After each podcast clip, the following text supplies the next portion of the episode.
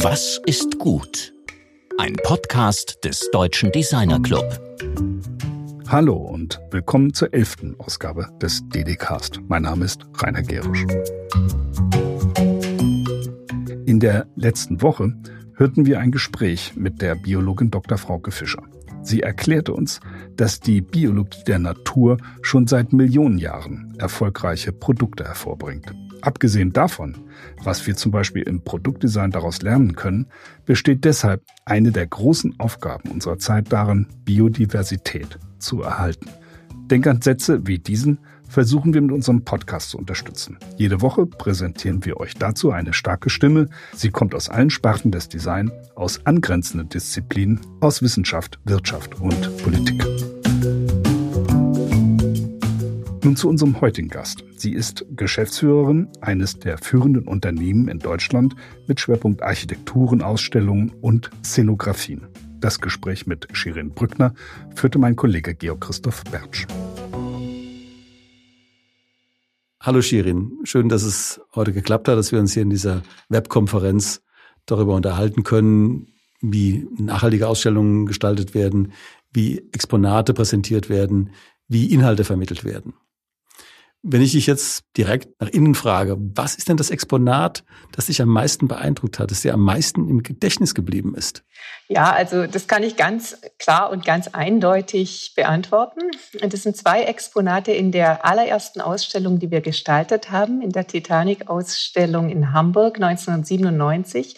Und da gibt es einen Raum, in dem sich ähm, ein Arbeiterschuh und sechs noch ungeöffnete Champagnerflaschen, die vom Grund der, des Meeres ähm, geborgen wurden, die sich gegenüberstehen und allein durch ähm, die Inszenierung und durch die, äh, durch die Art, wie sie ausgestellt werden, schon eine Geschichte erzählen. Und es war ein, ein sehr nachhaltiges Erlebnis. Was kann denn Ausstellungsdesign zur Vermittlung von Nachhaltigkeit beitragen? Was könnt ihr mit den Mitteln von Ausstellungsgestaltung beim Verständnis nachhaltiger, komplexer Fragestellungen erreichen? Also aktuell ist es wirklich so, dass Nachhaltigkeit eigentlich ein inflationärer Begriff ist und wir uns auch immer fragen, was sind eigentlich nachhaltige Ausstellungen? Und wir können das eigentlich aus unterschiedlichen ähm, Richtungen betrachten. Einmal gibt es natürlich Ausstellungen, die sich mit nachhaltigen Themen befassen, also Klima, Energie, Gestaltung. Ähm, da haben wir schon ganz früh äh, eine Ausstellung Klima und Mensch gemacht im Archäologiemuseum in Herne. Das, da wird die ganze gesamte Entwicklung der Menschheitsgeschichte erzählt, parallel zu klimatischen Veränderungen bis hin zu den aktuellen Anforderungen, was der Klimawandel an uns alle äh, mit sich bringt. Oder da haben wir eine Ausstellung gemacht, wie es Energetikum in Alsdorf. Da geht es wirklich um erlebnisreich erneuerbare Energien zu vermitteln ähm, an einem historischen Ort, einem historischen äh, Braunkohleabbaugebiet. Ähm, ja, da geht es um Themen, um das Ganze, um, um nachhaltige Themen. Das Zweite ist aber auch, dann gibt es oft Anforderungen bei Projekten mit äh, Nachhaltigkeitszertifikaten, also LEED oder BREEAM. Das sind vor allem internationale Projekte, ähm, die nach Green Building Zertifikaten suchen, um auch in der Architektur wirklich ähm, äh, Statements zu machen und ähm, Vorgaben zu geben. Aber das waren dann die gesamten Planungen, die gesamten Prozesse, Energie, Wasser, Emissionen, die ganzen Materialien, die es gibt, ähm, Abfallaufkommen, auch die Innenraumkonzepte, die Standortökologie, die Infrastruktur und das Gebäude im kompletten städtebaulichen Kontext werden dann betrachtet. Ähm, ja, da stellt sich für uns natürlich immer die Frage, wie können Anforderungen gerade im internationalen Bereich an High-Level-Media-Installationen, an Never-Seen-Highlights und so weiter, wie kann sowas überhaupt ähm, realisiert werden und wie kann es in Einstimmung gebracht werden mit diesen Anforderungen, die da an die Architektur gestellt werden? Also wir haben beispielhaft, kann ich dazu sagen, das sind Projekte wie das King Abdulaziz Center for World Culture in, in Daharan. Das ist eine spektakuläre Architektur von Snohetta, die wir mit einem LEED-Zertifikat versehen, ja, in dem wir aber die Anforderung hatten, ähm, mit, mit großem Medieneinsatz erlebnisreiche Ausstellungen zu machen. Einfacher war es jetzt beim Grand Egyptian Museum in Kairo, ähm, die auch ein LEED-Zertifikat haben. Das ist ein Gebäude von Hennigan Peng, aktuell eines der größten Museen weltweit, die in Planung sind. Und da zeigen wir ganz klassisch eigentlich alle Exponate, alle 5000 Exponate, die ähm, in der Tutanchamun im Grab gefunden wurden. Die werden das erste Mal äh, dort on, on Display gebracht. Und da arbeiten wir ganz, ganz einfachen Mitteln mit Licht. Das heißt, ich bin eigentlich der Meinung, dass wenn wir solche ähm, Anforderungen an ähm, Gebäude und an Ausstellungen stellen, müssen wir auch an die Anforderungen an unsere Sehgewohnheiten und an das, und die Briefings, die wir dann bekommen, entsprechend anpassen, um die überhaupt erfüllen zu können. Das dritte zum Thema Nachhaltigkeit, was mich eigentlich viel, viel mehr interessiert, ist letztendlich ähm, nachhaltige Erlebnisse zu schaffen. Es geht letztendlich um den Menschen, den Menschen, der ähm, Ausstellungen besucht, der Museen besucht und was nimmt er da mit. Ähm, und da denke ich oder auch wir hier im Büro, dass es eigentlich darum geht, immer eine relevante und eine adäquate Storyline erstmal zu definieren. Es muss einen Inhalt geben, der, der interessant ist und der jemanden interessiert, wie bei einem guten Film eigentlich. Und aus diesem Inhalt heraus wird, kann man dann eine gute Gestaltung machen und ein gutes Projekt machen und nachhaltiges Erlebnis ähm, entwickeln. Vielleicht beispielhaft, nachhaltige Erlebnisse sind meistens äh, so partizipatorisch. Das heißt, sie ähm, integrieren den Besucher. Sie, äh, der Besucher kann sich mit dem Inhalt identifizieren, kann es in seine Lebenswelt irgendwie in Bezug bringen und wird auch persönlich angesprochen. Da, als Beispiel möchte ich da ein Projekt eigentlich nennen, das aktuell in Hamburg ist, Dialogue with Time. Und das ist ein ganz, ganz neues Format, also ganz neu, vor drei, vier Jahren. Für uns war es ein neues Format in einer partizipatorischen Ausstellung. Und da geht es darum, dass Senior Guides, also alte Menschen über 70, Gruppen durch die Ausstellung führen. Und das Ganze funktioniert über einen persönlichen Zugang, über ein Gespräch und äh, über das Thema Altwerden und Altsein. Das heißt, Menschen, die sich vorher nicht kennen, die aus komplett unterschiedlichen Background kommen, sozialen Hintergrund haben, sprechen über ein Thema und tauschen sich aus. Und es ist für jeden relevant und interessant und jeder ist Teil des gesamten Erlebnisses. Und das sind für mich sehr, sehr nachhaltige Erlebnisse. Wenn man jetzt schaut, also die, die Ausstellung selbst ist ja auch, oder das Ausstellungsdesign ist ja auch selbst Gegenstand von Energieverbrauch. Äh, es werden Elemente eingesetzt, die möglicherweise recycelbar sein können. Also welche Rolle spielt denn die Nachhaltigkeit, der CO2-Fußabdruck, äh, die ähm, letztliche Recycelbarkeit von Ausstellungselementen?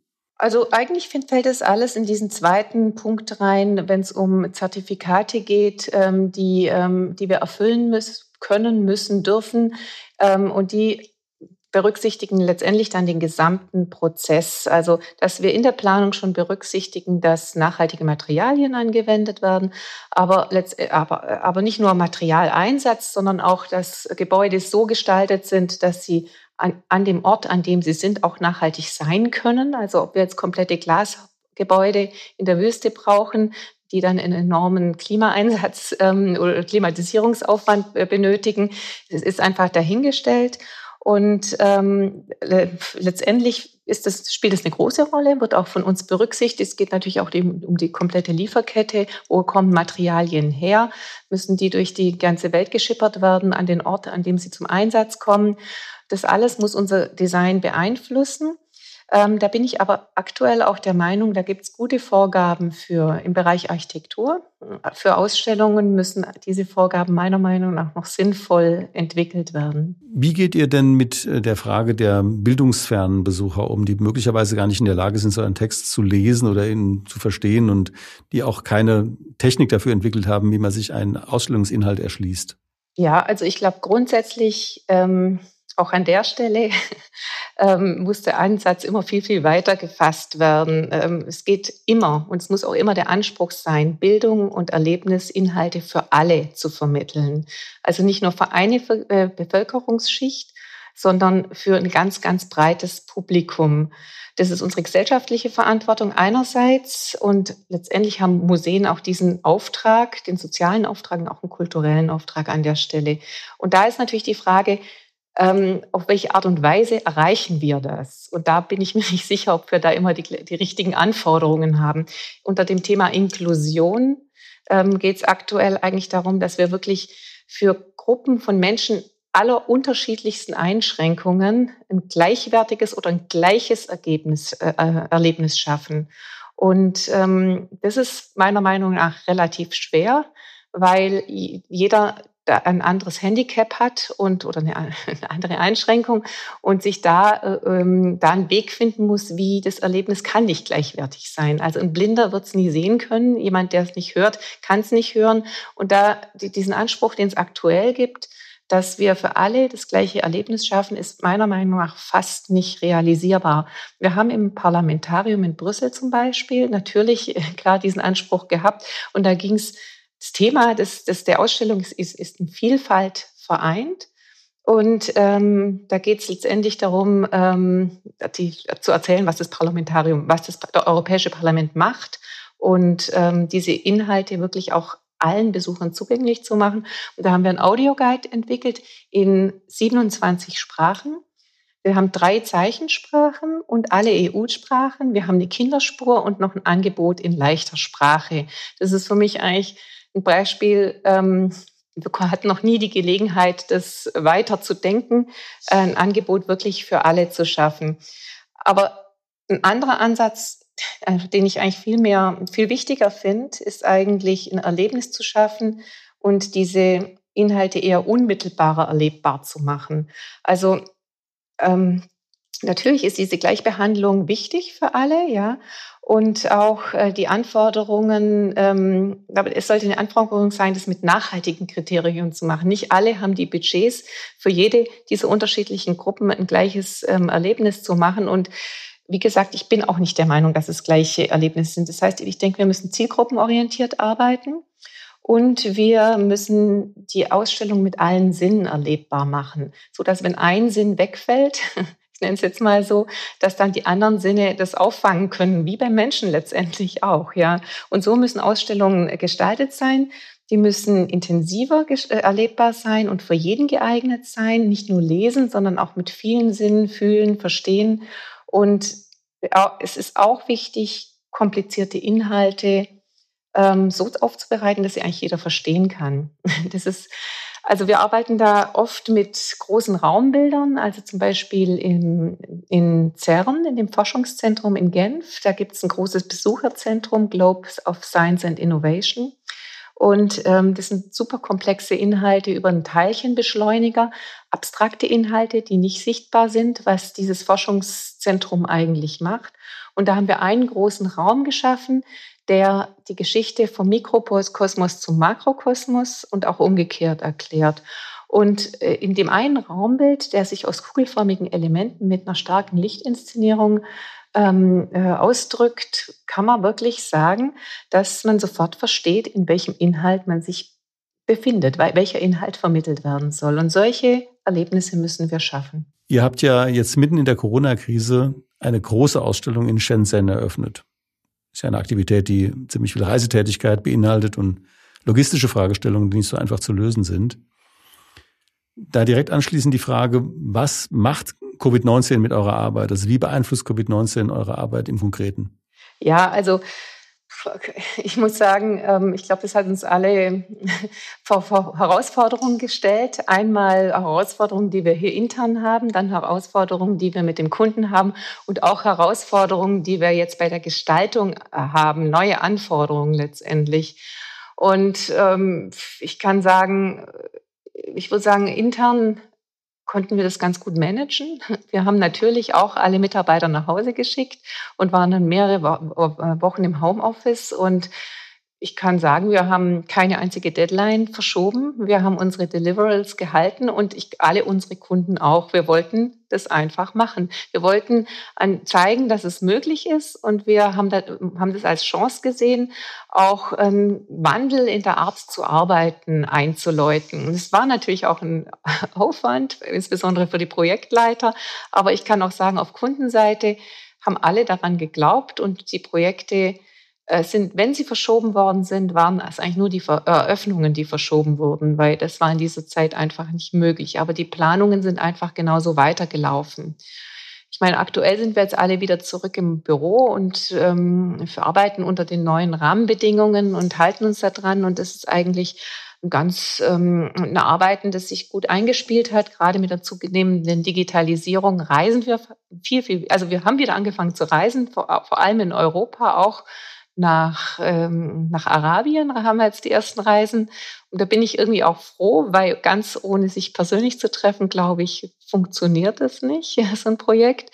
Aber das meiste findet inzwischen digital statt und das ist auch eine große Erleichterung, auch in meinem persönlichen Leben, kann ich so sagen. Wir haben ja schon in den letzten Jahren immer stärkere Orientierung eben an digitalen Medien, auch im Ausstellungskontext gesehen. Es wird natürlich durch Covid-19 das nochmal stark beschleunigt. Also die Frage, an dich jetzt eben, also als jemand, der das sehr intensiv wahrnimmt seit vielen Jahren. Was kann man denn letztlich durch äh, VR-Brillen, durch immersive Räume ersetzen? Also lässt sich die analoge äh, Erfahrung dadurch ersetzen? Ist es etwas Zusätzliches? Wie geht ihr damit um? Was kann man dazu pauschal sagen?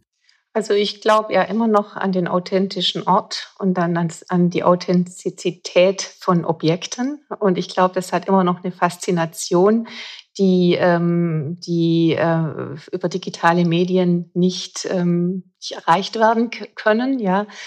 Ähm, insofern glaube ich, dass es den Ausstellungsort, das Museum, der weiß ich nicht, den, den Ausstellungsraum immer noch geben wird. Und, und der, der wird auch immer wichtiger, weil was ja jetzt gerade stattfindet, dass wir eine Flut von digitalen Angeboten haben. Ähm, ob es irgendwelche Talks online sind, ob es irgendwelche äh, Zoom-Meetings und äh, keine Ahnung. Also es gibt kein, kein Angebot, das es nicht gerade online gibt. Und ich weiß, man kann da schon gar nicht mehr auswählen und man will auch gar kein Online-Erlebnis mehr. Ähm, insofern bin ich der Meinung, äh, digitale Medien werden, werden als waren als Zusatzangebot und werden als Zusatzangebot sich wahrscheinlich noch weiterentwickeln. Aber der reale Ort wird weiterhin wichtig sein und wird durch nichts zu ersetzen sein, weil wir wollen räumlich im 3D erleben. Und Medien haben eigentlich nur den Zweck, so, äh, so, wir, wir, sollten die Medien nicht der Medien, der Technik willen nutzen, sondern um Inhalte zu vermitteln. Wie siehst du, was ist deine Rolle letztlich? Du bist ja einerseits Geschäftsführerin ähm, des Unternehmens, aber was sind so deine also in welchen Bereichen bist du direkt aktiv oder wo siehst du dich selbst? Also wie würdest du dich beschreiben, deine Rolle und deine Funktion? Du hast ja eine ungeheure Vielfalt von, von Ansatzpunkten, äh, worüber wir jetzt gesprochen haben. Äh, die Ästhetik, würde ich auch gleich nochmal drauf zu sprechen kommen, aber wie siehst du deine Rolle in diesem Unternehmen? Also ich bin ja das Mädchen für alles, kann ich so sagen. Und ähm, ich, ich bin jemand, der immer bereit ist, Verantwortung zu tragen, Entscheidungen mitzutragen, die Teams zu unterstützen. Und ähm, so bin ich in eigentlich in allen Projekten, fast allen Projekten, irgendwie in unterschiedlichen Positionen dabei gibt es Projekte, wo ich rein mich auf finanzielle, teamorganisatorische, vertragliche Sachen äh, ähm, konzentriere. Da gibt es Konzepte, wo ich als Partner kompletter Ansprechpartner bin für den Kunden.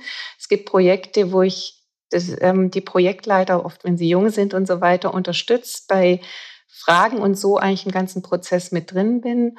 Und in, wenn wir Konzepte machen, wenn unser Wettbewerbsteam Konzepte macht, dann bin ich auch oft dabei, um zu entscheiden, was das, was, in welche Richtung wir gehen sollen. also das ist oft, da habe ich oft von außen einen ganz guten Blick und da werden dann so die Weichen gestellt. Insofern bin ich eigentlich ähm, Mädchen für alles. Jetzt wollte ich doch auch nochmal auf die Ästhetik kommen, also weil eure Arbeit hat ja sehr viel damit zu tun, wie etwas aussieht. Und nach deinen ästhetischen Präferenzen auch fragen. Also was ist denn das, was dich anregt, wenn du so in die Kunst reinschaust, wenn du in Ausstellungen gehst, wenn du dir Museen anschaust? Worauf achtest du? Was ist dir in Erinnerung geblieben? Was hat dich wirklich beeinflusst oder was treibt dich dabei auch? Also, ich meine, letztendlich, äh, ich, ich achte, also es, gerade wenn es um bildende Kunst geht, geht es einerseits darum, was hat das Kunstwerk für eine Aussage? Und dann ist für mich schon auch wichtig, wie, das, wie ist das Kunstwerk im Raum angebracht? Also wie, aber wie, wie, wie äh, was gibt's von von Dialog zwischen Architektur und Ausstellungsobjekt, egal ob es Kunst ist oder, ähm, oder, äh, oder ein anderes Objekt. Und ähm, da fallen mir viele Beispiele ein. Da fallen mir Beispiele ich, in Baden-Baden. Äh, war vor einigen Jahren ein Gerhard Richter, wenn man die, die, die, diese lange Rampe entlang äh, lief, äh, so ausgestellt, dass es einfach ein, Impress äh, ein eindrückliches Erlebnis war. Oder ich meine, so ein Olafur Eliasson im, im, im Martin Gropius Bau, der ganze Räume mit Kunst bespielt, sind ähm, emotional ansprechende, ähm, ansprechende Inszenierungen. Aber es gibt auch Kunstwerke, die sich für sich sprechen. Es ist oft Videokunst, auf die man sich einlassen muss, ähm, wo dann kleine Geschichten erzählt, die mich berühren. Ich würde sagen, das hängt, also Storytelling ist das eine, aber auch ähm, Dialog von Architektur und Objekt. Ich frage mich natürlich, wie bist du in diese Richtung gekommen? Also wieso hast du damit angefangen, dich mit diesem Thema Ausstellungsgestaltung zu beschäftigen? Was war der Impuls, der dich in diese Richtung getrieben hat? da war nichts daran geplant. Ich habe die Chancen, die es gab, einfach ergriffen. Das machen wir immer noch so und haben einfach hart gearbeitet. Also ich bin, ich habe ähm, Architektur studiert, habe während des Studiums meine erste Tochter gekriegt und kurz danach die zweite Tochter. Und das ist mein erster Job, den ich gemacht habe. Ich habe noch nie, außer als Praktikantin, während des Studiums woanders gearbeitet und alles, was wir hier machen, habe ich, haben wir einfach so entwickelt. Es ist eigentlich nicht so komplex, würde ich sagen. Und ähm, ich hab, hätte nie gedacht, dass ich international die größten Museen gestalte. Es war nie der Plan. Aber man hat, man hat, wir hatten ein Team und wir haben auch selber wirklich an das geglaubt, was wir machen. Und wir haben die Chancen, die es gab, einfach ergriffen. Das ist natürlich auch deine beeindruckende Biografie, äh, ist für uns auch ein wichtiger Punkt und anregend, aber eben auch, bringt auch Mut für junge Gestalterinnen und Gestalter sozusagen aus der Situation heraus, in der wir uns jetzt gerade befinden, die jetzt für Karrierestarts nicht gerade einfach ist, ähm, eben auch den, den einfach mal zu sagen, okay, mach, tu, äh, du kannst nach vorne gehen und ähm, du hast eben auch in, selbst in einer schwierigen Situation eine Chance. Ja, es gibt, ich finde der Meinung, also wenn ich jetzt hier mal im Büro oder überall schaue, es gibt halt Leute, die im Unbekannten was machen und Leute, die äh, die Sachen umsetzen. Und es braucht eigentlich alle, ähm, um was zu realisieren. Und ähm, kann auch sagen, Leute, die bei uns Macher waren, die haben auch dann, dann waren auch danach Macher. Das liegt in, aber ich bin, ich möchte jetzt auch gar nicht, ich glaube, es gibt, es braucht ganz unterschiedliche Teammitglieder, um Projekte oder irgendwas zu realisieren.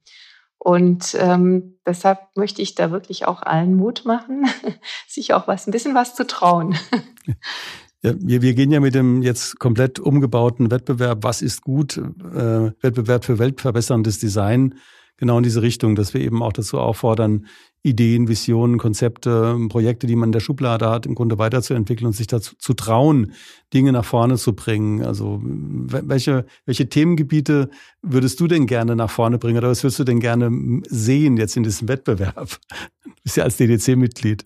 Also ich, ich, äh, ich, ich weiß, dass ihr den Wettbewerb umgestaltet habt, dass es neue Kategorien und so weiter gibt. Ich habe mich aber da nicht reingedacht. Ich, also ich weiß nicht genau, wie es aufgestellt ist.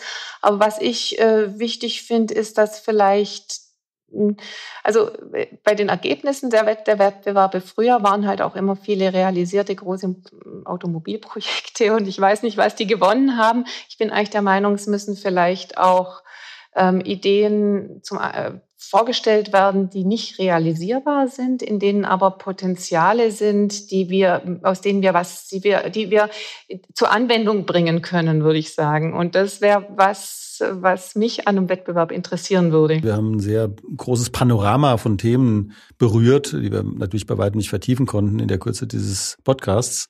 Aber ich bedanke mich sehr herzlich, dass du die Zeit hattest und ich habe eine ganze Menge gelernt und ich denke, es ist eben auch gerade für junge Designerinnen und Designer sehr interessant zu sehen, was alles möglich ist, wenn man einfach sagt, ich mache das jetzt.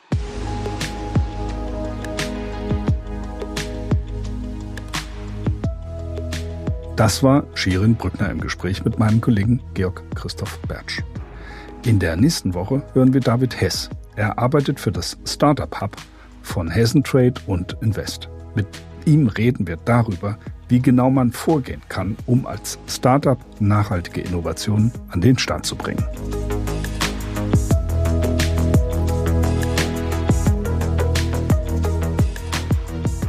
Alle unsere DDcast-Folgen findet ihr auf den gängigen Podcast-Plattformen und unter ddcast.ddc.de.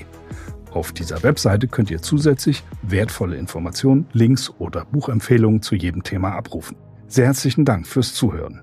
Wir wünschen euch eine gute Woche mit mindestens einem wissenserweiternden Ausstellungsbesuch. Eure DDcast Redaktion.